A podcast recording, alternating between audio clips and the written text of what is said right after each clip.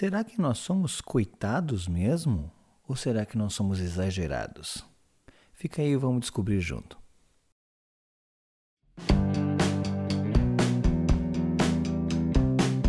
Olá, seja bem-vindo.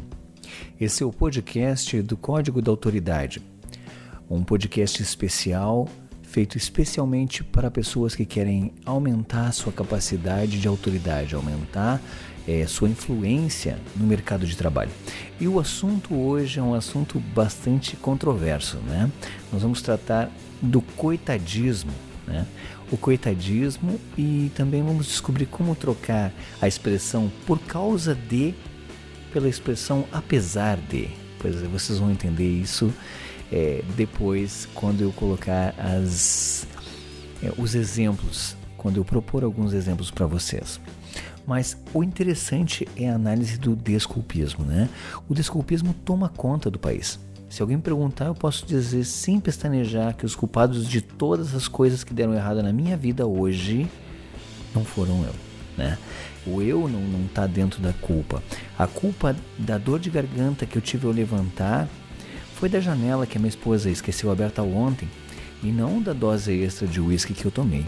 E o atraso para o trabalho foi culpa do frentista do posto, que demorou em abastecer o carro, e não minha por ter saído atrasado. Esse é um pensamento que a gente tem sempre, né? A culpa da advertência que eu recebi no trabalho, por exemplo, é de um colega meu, de um colega invejoso. Ele fez, é, fez queixas para o meu patrão. Então, a culpa nunca vai ser minha. Se essa advertência, por exemplo, é uma culpa minha, eu não vou admitir.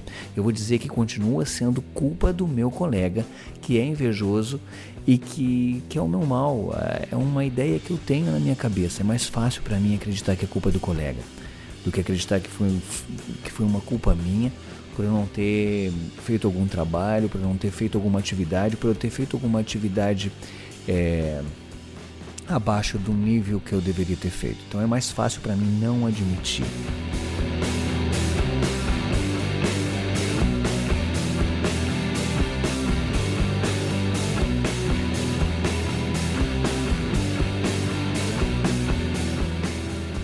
Todos esses exemplos, eles podem não ser verdadeiros, mas eles são algumas caricaturas bem interessantes que servem para a gente refletir sobre algumas coisas que acontecem no dia a dia. E o pior é que a desculpa que eu estou dando não faz mal só para mim, não. Ela faz mal para mim, faz mal para todo mundo, mas principalmente ela me impede de crescer. Geralmente, quanto mais apontamos o dedo para outros e para coisas inanimadas, como por exemplo aquela janela que apertou nosso dedo, eu digo, a culpa é daquela desgraçada daquela janela. A gente faz isso aí e acaba piorando a situação.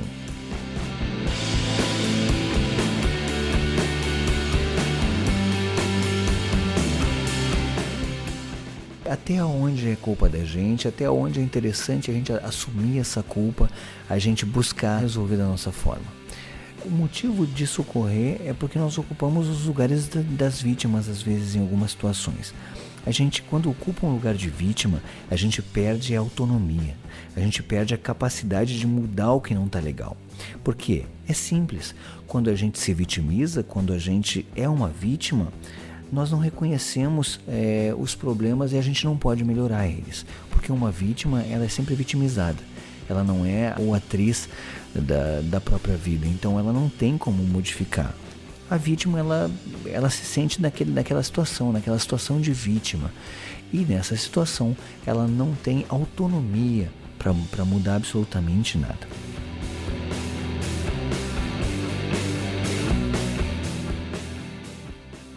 E se elas não têm relação com o problema, isso é muito interessante da gente analisar. Se elas não têm relação com o problema exatamente por ser vítima, ela não tem como modificar o final da história. Então, ela é sempre uma vítima e vai continuar sendo uma vítima. E se eu assumo a culpa então? Assumir é reconhecer a falha, isso é bom?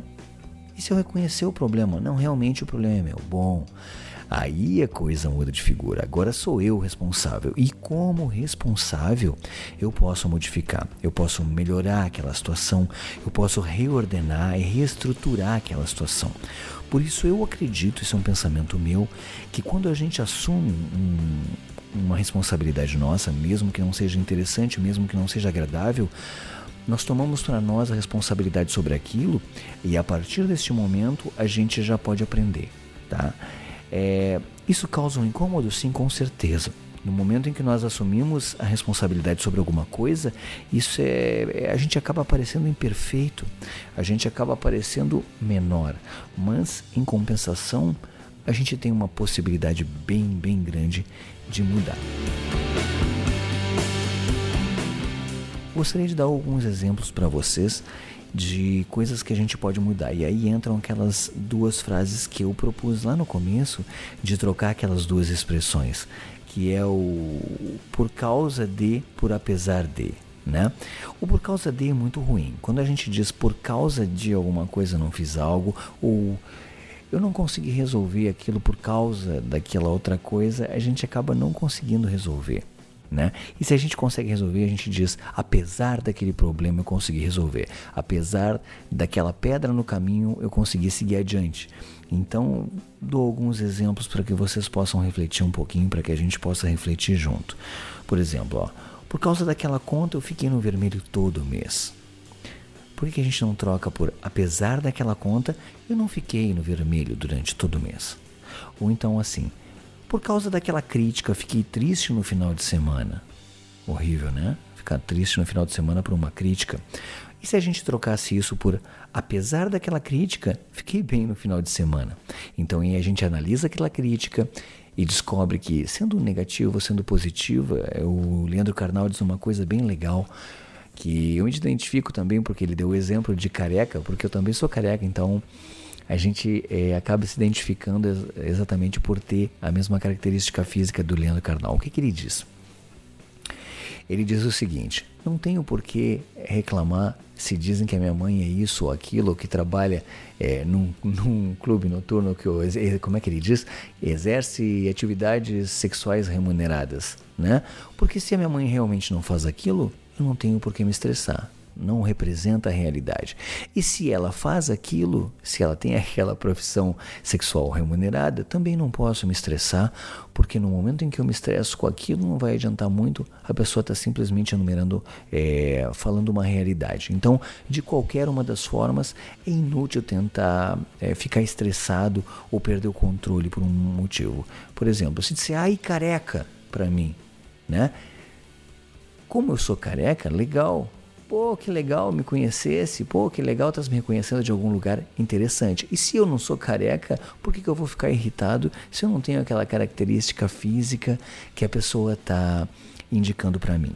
Então a gente parte desse pressuposto que, que é muito interessante para uma evolução da gente, né? Esses exemplos que eu dei, eles podem parecer até meio bobos à primeira vista, mas a proposta aqui é exatamente essa, é refletir sobre o quão bem nos faz assumir os nossos próprios erros às vezes. E é fácil? Não, nunca é fácil.